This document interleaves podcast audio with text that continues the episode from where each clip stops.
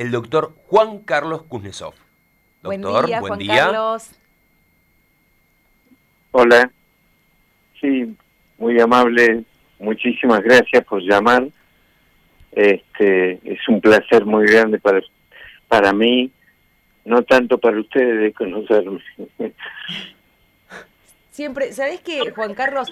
Yo no sé si te acordás, hace muchísimos años, 11 con precisión, eh, te hice una entrevista para un programa que salía de cable y justamente eh, hablando sobre sexualidad y sobre algunos temas que nos siguen preocupando desde hace 11 años, 20, 30 y que hoy en el 2020 seguimos pensando, ¿por qué existen todavía tabúes para hablar de sexo?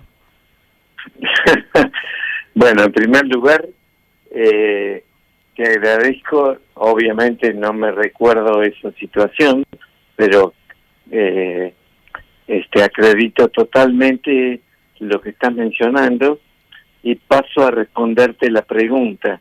Este, el problema no es de hace 10 11 años, 20, 30, siglos, siglos, tiempos bíblicos, evidentemente hace que eh, la sexualidad en general y algunos aspectos de la sexualidad en distintas épocas han estado eh, ocultos.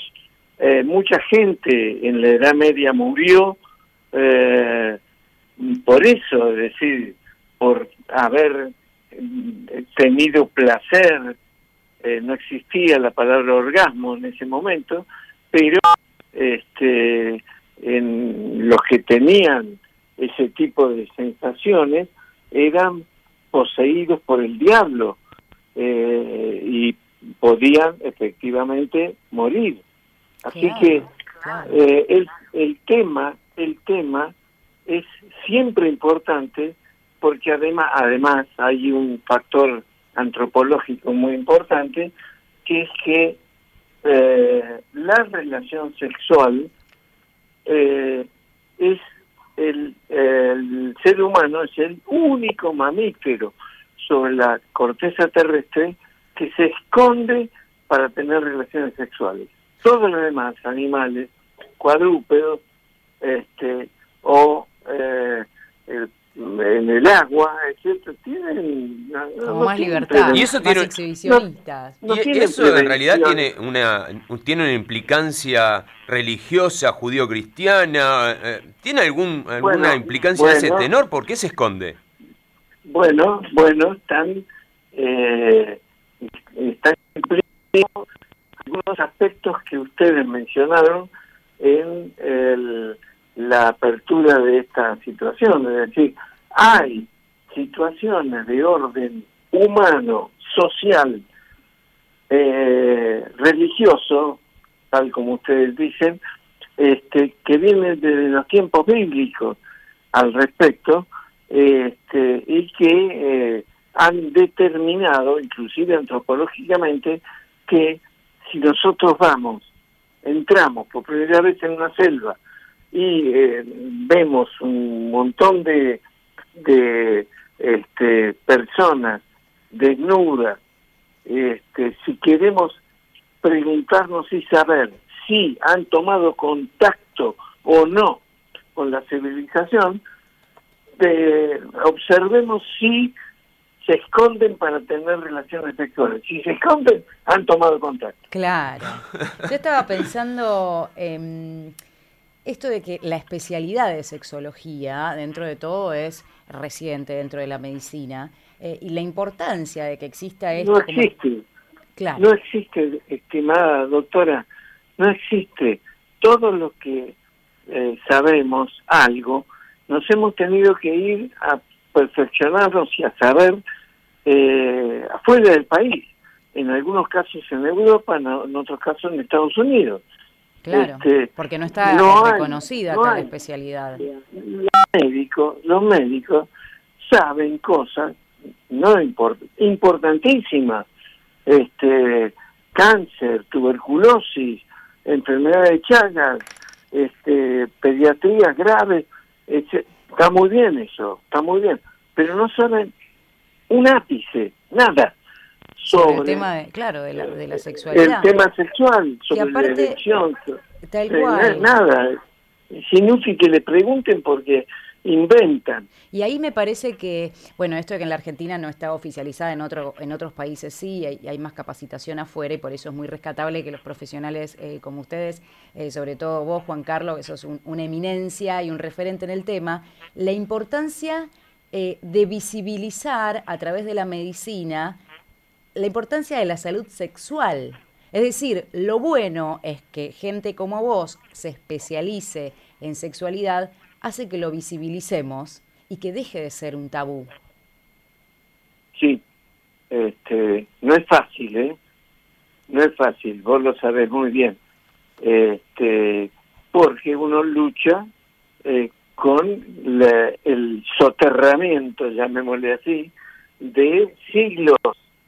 La fuerza de los conceptos religiosos, lamentablemente, ha hecho eh, todo un, un desarrollo, este, el pecado, la angustia por eh, tener eh, sensaciones que son absolutamente normales del ser humano. Es como, es como decir, estoy inventando para que se pueda entender, es como decir que alguien diga que respirar es pecaminoso. Eh, entonces, es una locura. Claro, una necesidad básica.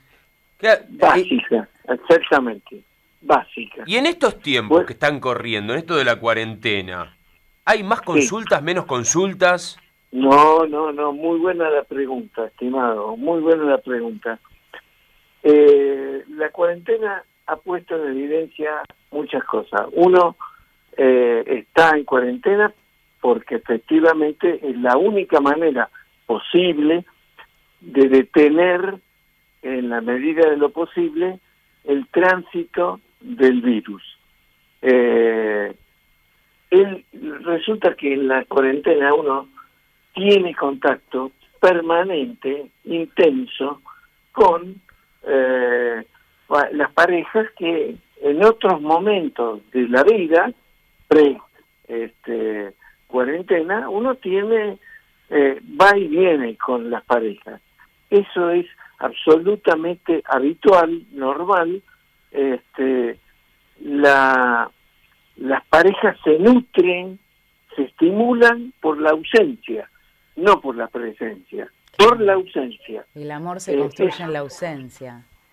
Es esto, esto, este, se sabe desde los tiempos de Darwin, es decir, que las eh, los instintos, existen dos grandes clases de instintos. Uno, que no pueden ser postergados, alimentación, respiración, etc. No pueden ser postergados. En cambio hay otros instintos, y eso lo, eh, lo estableció Darwin, que este, pueden ser postergados sin herir, es decir, toda la vida. Este, son los instintos reproductivos de la especie. Claro. Que, que de pronto en toda la capital federal durante un mes no no se produzca ningún nacimiento, eso no pone de ninguna manera este en peligro la especie. Este entonces, esos instintos Freud le puso instintos sexuales. En su momento, para decirlo claramente, principios del siglo XX, eso le impidió ser profesor en la Facultad de Medicina de Austria. Mm. Este, eso inició para él algo que él dijo que era eh, un exilio eh, sagrado. Diez años de ausencia. Después, cuando era famoso, ya... Claro, eh, recordamos que es la, la época ya victoriana total. época de la tranquilidad. Esto que estábamos hablando de, de los fines reproductivos y que todavía hoy se sigue asociando a la sexualidad con esto, ¿no? Eh, Así es. El sexting, que eh, tuvo que venir a ser un salvataje de muchas personas en esta época de cuarentena, ¿logra satisfacer estos deseos sexuales? Este, a ver, lo voy a decir, nada, nada de que haya eh, un orgasmo eh, en pareja, nada este, puede ser comparable a eso. Así que con eso te respondo, sexy, o masturbación, eh, todo eso, da, da una posibilidad, pero esa posibilidad siempre es menor, es eh, algo externo a la posibilidad de tener relaciones sexuales con penetración vaginal, para decirlo con, con toda la letra. No hay mejor, mejor forma que contacto humano, es así. Pues, ah, contacto humano eh, global que incluye, incluye, no es lo único, pero incluye la penetración vaginal. Sí, exactamente. Claro. ¿Y cómo mm, esto de que existe mucha baja del deseo sexual? Entiendo que hubo diferentes fases durante la cuarentena, al principio quizás hubo un aumento, pero ahora hay un predominio, ¿no? Como esta eh, baja del deseo sexual. ¿Qué podemos hacer para aumentarlo? Voy a, voy a decir dos cosas. La primera ya lo mencioné, es decir, la baja del deseo sexual es producto de la persistencia y monotonía de el vínculo durante dos, tres, cuatro semanas, etcétera. Ahora, se ha permitido, se aparece la posibilidad efectivamente de la apertura. Primero, poquito y después, eh, muy importante, eh, la apertura de la cuarentena. Aunque y esto lo voy a decir y me parece muy importante, aunque tengamos que dentro de X tiempo, un mes, dos meses, tres meses, lo que fuera, ya nos olvidemos de la situación, se resolvió la situación y volvemos todos a eh, la vida natural. Sin embargo, sin embargo, hemos cursado durante cuatro, cinco, seis meses con este problema. Esto es una situación traumática, provoca una cicatriz, claro, mucho, poco, y, y algunos problemas suceden por la cicatriz. Este, por lo tanto, los problemas sexuales que pueden suceder con el tiempo, pero si ya no hay más problemas, sí, pero los hubo. Y nosotros somos seres humanos producto de la historia reciente o distante. Juan Carlos, eh, y, estos problemas, estas eh, secuelas, eh, ¿qué se ven más? ¿En hombres o en mujeres? ¿Quién va más a la consulta, hombres o mujeres? es muy buena la pregunta. primero, desde el punto de vista formal, si alguien tiene un problema, desde el punto de vista sexual, ¿eh? este, lo tiene también la otra persona. Es decir, la, función sexual incluye por lo menos dos personas, a veces de una multitud, pero por lo menos dos, por lo menos dos personas. Este y los hombres en cualquier servicio de sexología del mundo son los que más consultan. ¿Por qué? Porque los, los hombres, yo todo indica que, que lo soy, desde el punto de vista anatómico y funcional, tenemos los genitales afuera y las, las mujeres lo tienen dentro. Y por lo tanto, la visión, el tacto, la posibilidad de saber si tenemos elección o no, etcétera, está a nuestro alcance. Claro. Este, a la vista. Y, esto es, el hombre no puede simular, la mujer sí. Este, eh, esto hace que este, los que consultan más frecuentemente solos sean los hombres. Los hombres. Juan Carlos, ¿es verdad o es mentira que existen alimentos afrodisíacos? No, son mentiras. Esto es, es un invento obviamente de los medios de comunicación, los de las revistas, etcétera. Este, nada, eh, ojalá eh, sería una pavada, sería fantástico. Nos quedaríamos sería comiendo entonces. Pero si yo, pero si yo quiero eh, ganar dinero y, y vender, este, muchos digo, sí, hay tres, me- de verdad, agotan 10 minutos, se agotan todas las verdulerías del país. Claro. Claro. Juan Carlos, la verdad, un gusto. Nos quedan muchísimas preguntas para hacerte. Esperamos eh, poder contar contigo en otra oportunidad. Sabemos lo de Andy Kuznetsov y el tema del COVID, así que aprovechamos para, para mandarle un beso grande, mucha fuerza, así que por favor, hacele eso. Felizmente, Sí, felizmente, felizmente las últimas noticias muestran que hay una recuperación. Él está cumpliendo obsesivamente eh, lo que corresponde desde el punto de vista eh, médico, etcétera, y eh, la familia, que es un núcleo muy importante, este, está cohesionada este, entre, virtualmente, pero detrás de él. Bueno, es, es muy son, importante. Son, son hombres de, de espíritu fuerte, así que se va a recuperar pronto. Un beso grande para Andy Kuznetsov y un beso enorme y un abrazo y un agradecimiento a vos, Juan Carlos Kuznetsov, por, por aclararnos todas estas cosas, esta preocupación tan frecuente que es la sexualidad humana. Te mandamos un Ay, gran abrazo muy- y te, muy buenos yo te días. agradezco muchi- yo te agradezco muchísimo el recuerdo de que nos une después de 11 años al respecto.